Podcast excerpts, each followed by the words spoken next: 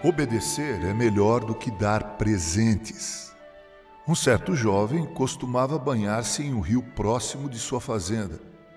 O rio tinha uma correnteza muito forte e já havia vitimado muitas pessoas. Seu pai sempre o advertia a que nunca fosse nadar ali, mas o jovem insistia em nadar. Certa vez o jovem foi ao rio e, ao retornar, deparou-se com um pé de morangos. Sabendo que seu pai gostava muito desse fruto, colheu os maiores e mais maduros e os levou para casa. Ao encontrar com seu pai, entregou-lhe aqueles morangos. Seu pai sabia muito bem de onde tinha vindo aqueles morangos e perguntou ao filho se ele havia ido nadar no rio. O filho respondeu dizendo que sim. Triste, o pai olhou para o seu filho, colocou os morangos nas mãos dele e disse: Filho, você precisa aprender que obedecer é melhor do que dar presentes. É exatamente isso que muitas vezes fazemos em nossa relação com Deus, ou seja, desobedecemos e tentamos agradá-lo com algumas atitudes litúrgicas. Não podemos nos esquecer daquilo que Jesus disse em João 14, 21. Aquele que tem os meus mandamentos e os guarda, esse é o que me ama.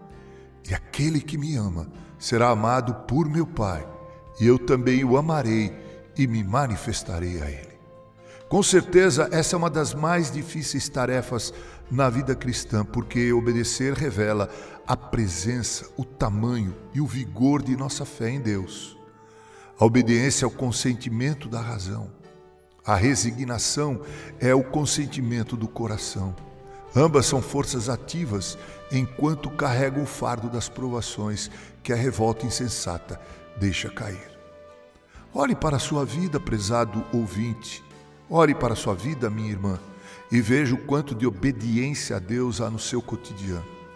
Veja e analise o quanto suas palavras refletem esse princípio. Analise com sinceridade o quanto aquilo que você pensa está sob essa premissa. Observe criteriosamente os seus relacionamentos e veja o quanto a obediência a Deus tem proporcionado a você uma convivência pacífica e sadia em casa, na igreja, no trabalho e assim por diante.